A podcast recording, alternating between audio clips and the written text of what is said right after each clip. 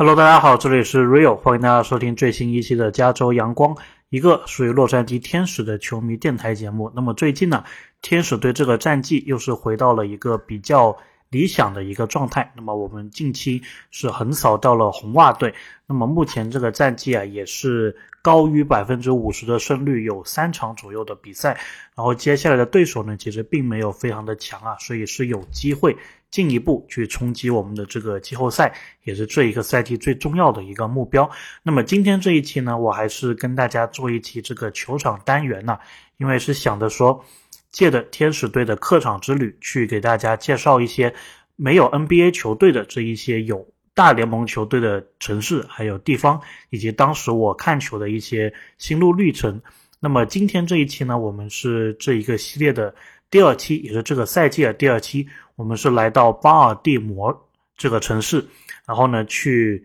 看一看，聊一聊精英队的一个主场。那么首先啊，说到巴尔的摩呢，这是一个位于美国马里兰州的一个城市，但是呢，它并不是马里兰州的首府啊。马里兰州的首府是一个叫 Annapolis 的一个小城市。那么我自己也是去过那个城市啊，是一个海边的，还蛮有自己一番风味的一个城市。但是巴尔的摩呢，其实是马里兰州最大的一个城市。然后巴尔的摩这个地方啊，它其实也跟华盛顿 D.C.，也就是美国的首都国民队的那个主场啊，其实离得并没有非常的远，大概开车的话五十分钟，一个小时。左右就可以了。那么我们之前也介绍过啊，就是在华盛顿这个地区，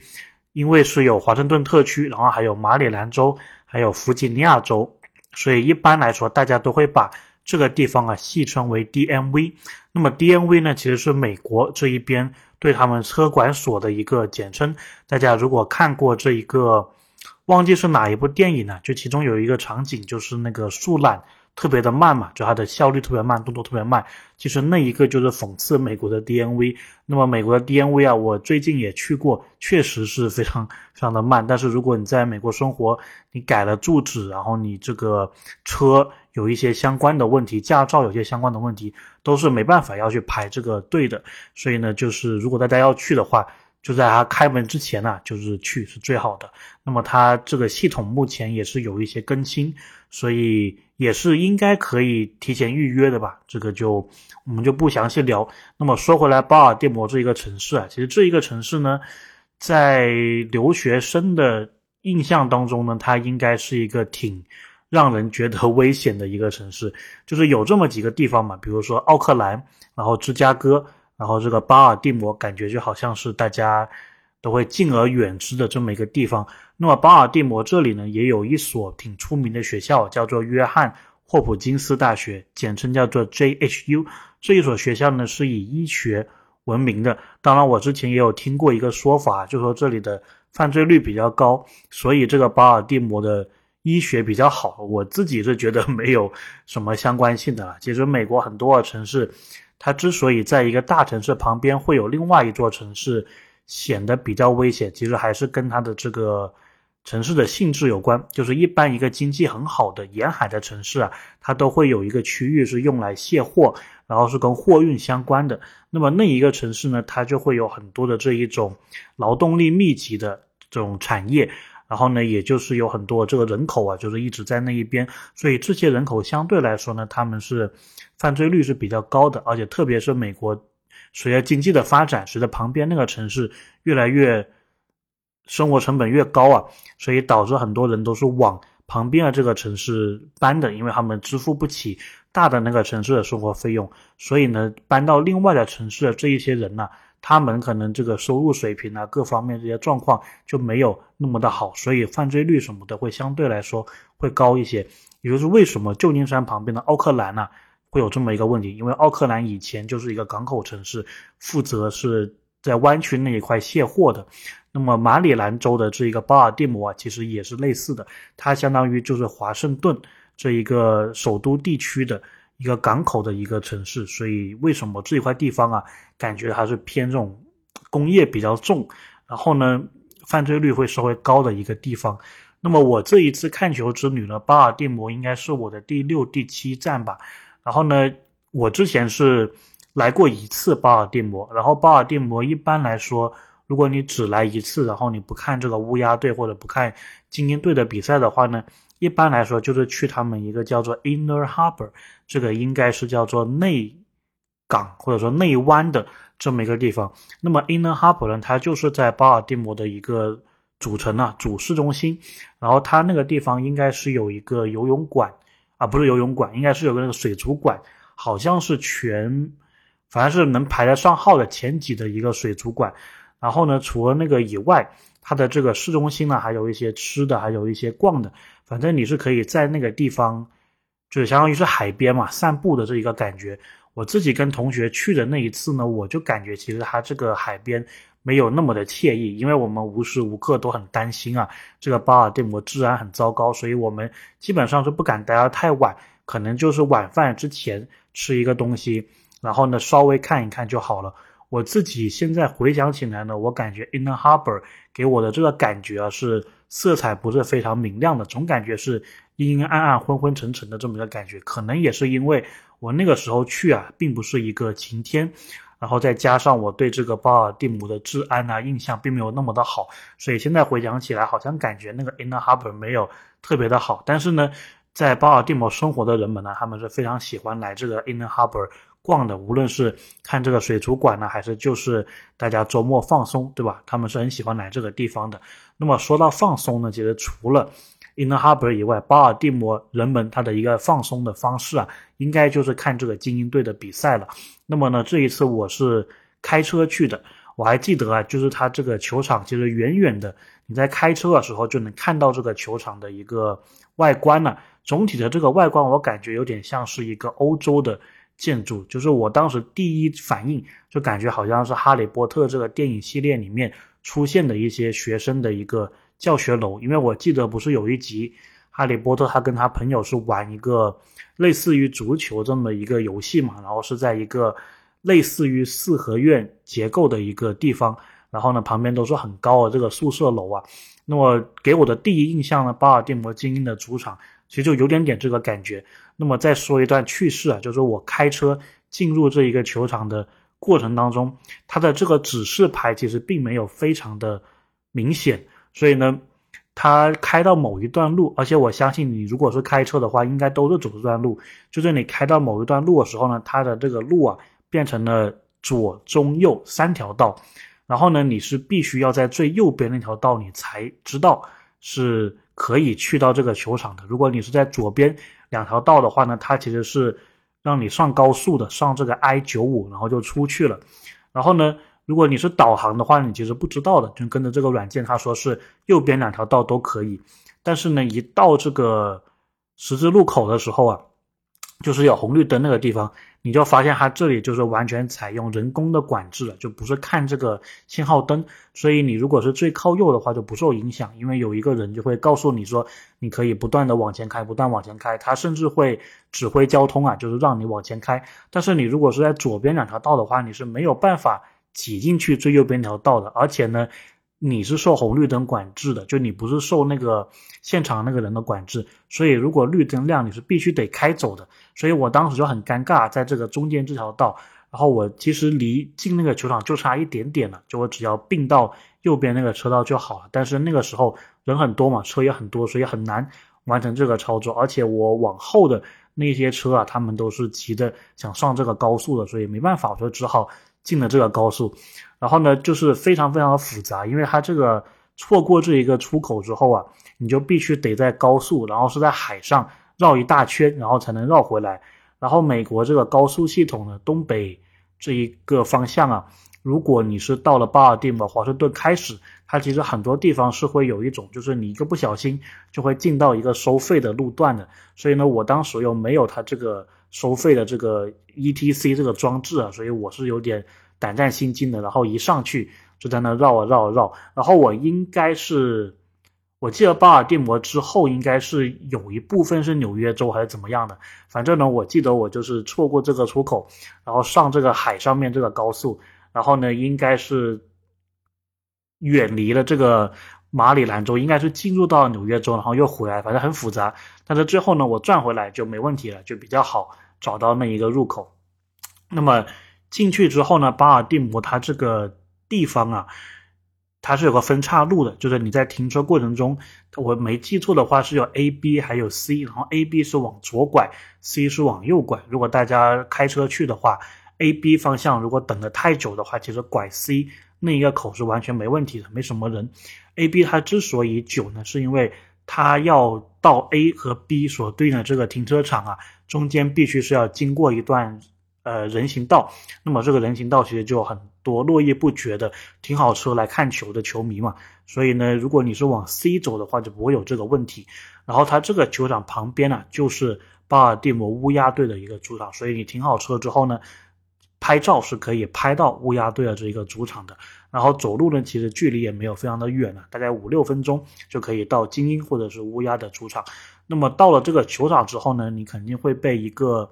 街道所吸引，然后这个呢也是巴尔的摩精英队这个主场最有特色的一条街啊，它叫做 Utah Street。我第一次听别人介绍这个 Utah Street 的时候，我还以为是犹他的这个 Utah 的拼法，就 U T A H，但其实并不是啊。Utah Street 它是一个很独特的拼法，是 E U T A W 的这一个拼法。那么至于这个是一个前球员啊、前教练啊，或者说是前老板什么的，我就不得而知了。但这条街给人的感觉呢，就是一个欧洲的这种街。就如果大家在欧洲有旅行过，特别是圣诞节那个期间去旅行过的话呢，你就会发现都是有一条很温馨的街道，对吧？然后上面有这个灯饰，很漂亮、很温馨的这么一个感觉。那么巴尔的摩精英主场后面的这一条街啊，就是有这么一个感觉的，所以。我当时来这个地方，我觉得跟我之前去的那些主场相比啊，这个真的是非常有特色，而且是非常是亮眼的这么一个街道。那么我检完票进了去之后呢，它这个球场 Utah Street 这里呢是挺宽阔的一条街，然后它右边其实是个很高的一个建筑物啊，也就是你从外面看进来，也就是说我说的像哈利波特宿舍那一个那一个高楼的另外一侧。那么 Utah Street 这一侧呢，你在这里是可以买很多东西的。那么我也知道这个 Utah Street 的这一个高的建筑物啊，他们叫做 warehouse，就叫做仓库，因为好像以前就是用于存这个货物的，当然现在是改建成了一个工作的。地方啊，所以呢，其实有很多的这个上班族，他们平常就是在这个 warehouse 上班的。那么可能一下班，哎，下来看看球赛，对吧？也是非常不错的一个体验。那么在这个街上呢，你可以买到一些吃的，买到一些呃精英队的这个周边的商品啊。除了这个以外，Utah Street 其实最出名的就是在这个球场，就是你一进去没多久，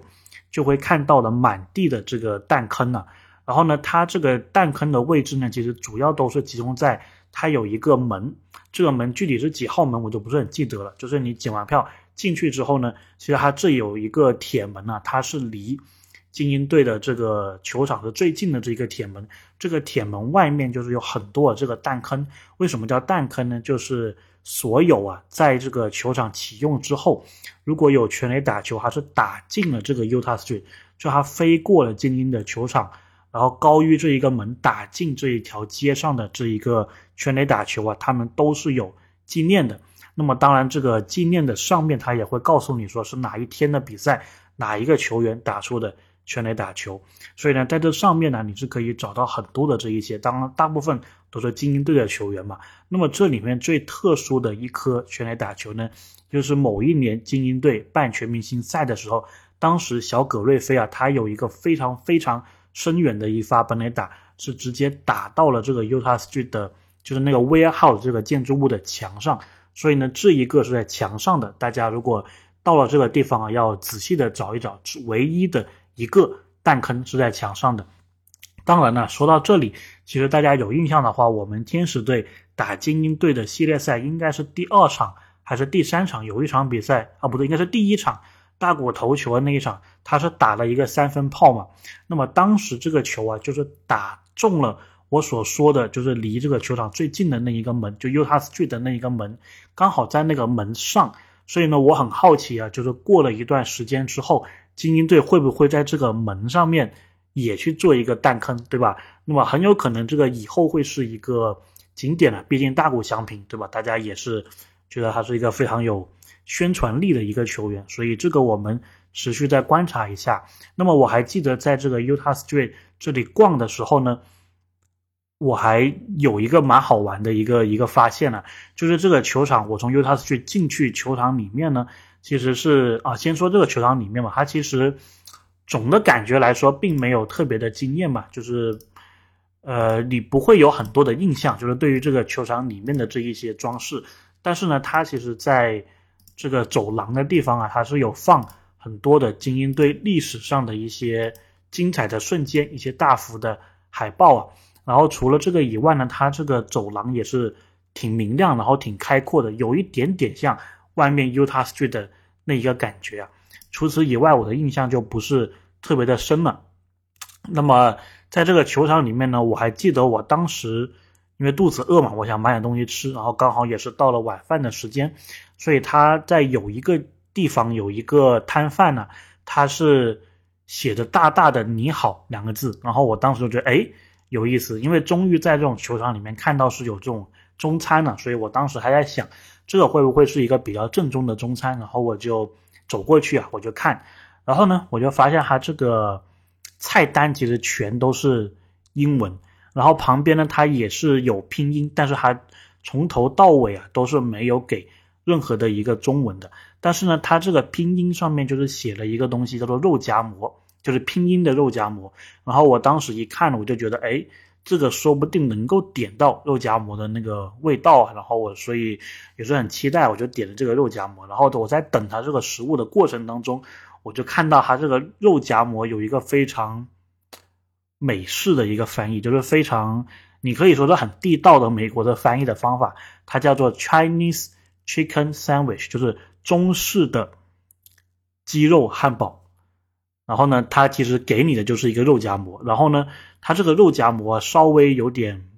不一样，就是它其实也是中西混合这么一个感觉。就是它给你的外面的那个面包啊，是肉夹馍的那个馍，这个是 OK 的。但是它里面放的那些呢，就是炸鸡，就是那个